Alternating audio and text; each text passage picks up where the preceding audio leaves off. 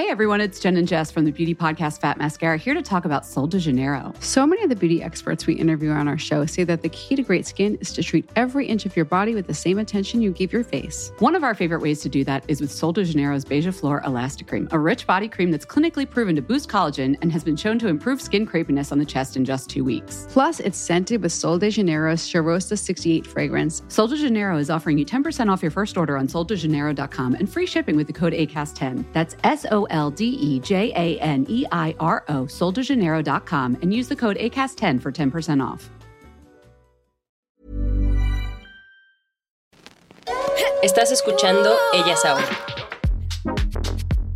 Hola, como sabes, siempre ando buscando contenido que te pueda gustar y servir y en esta ocasión me topé con una cuenta en Instagram que se llama arroba cultura.fiscal y la genia detrás es la contadora especialista en impuestos Pamela Castro. Me encantó cómo Pam explica y lo hace con un dominio del tema pero a la vez fresco y a la vez muy fácil de entender, así que la invité a que nos comparta más de su sabiduría ahora en formato podcast y estoy muy agradecida que aceptó y nos regaló estos minisodios que tratarán sobre depósitos en efectivo, transferencias entre cuentas propias y qué pasa si no presento mis declaraciones ni pago mis impuestos. Yikes, aquí va.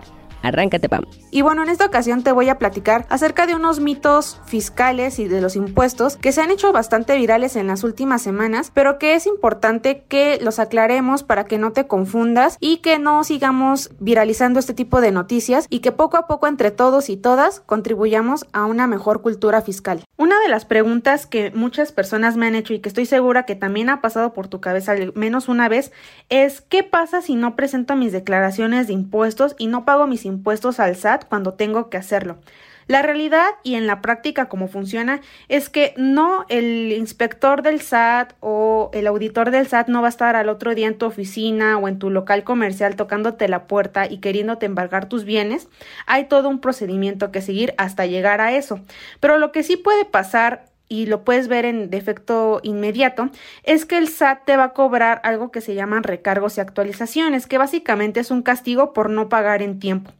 Y además de esto, también te podrías hacer acreedora de algunas multas, que van pues desde los 1.500 pesos aproximadamente hasta más de 30 mil pesos, y dependiendo pues también de cuántas declaraciones debas y desde qué año.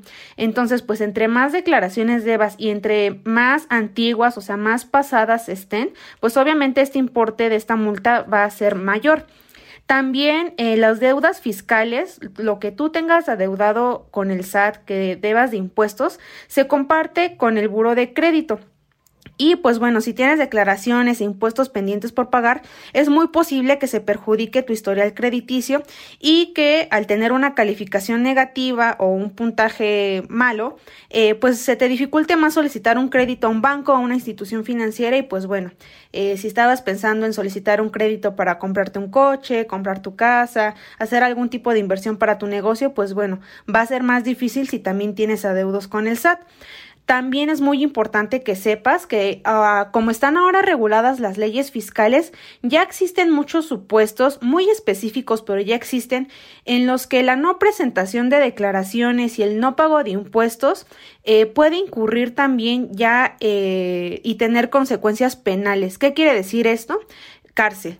Entonces, te digo, son eh, puntos y supuestos muy específicos, pero que la ley fiscal ya contempla.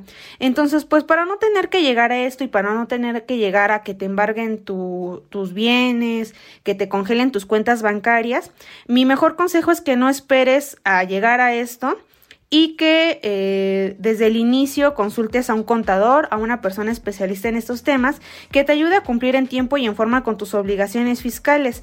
También que no dejes para el último todo el tema fiscal si eres emprendedora o también si estás trabajando en una empresa o eh, trabajas por honorarios, eres freelancer, tampoco dejes el tema fiscal para el final porque a veces te puedes llevar muchas sorpresas y estas sorpresas te pueden costar varios miles o incluso millones de pesos. Gracias por escuchar Ellas Ahora. Comparte este episodio con alguna amiga que creas que le gustaría.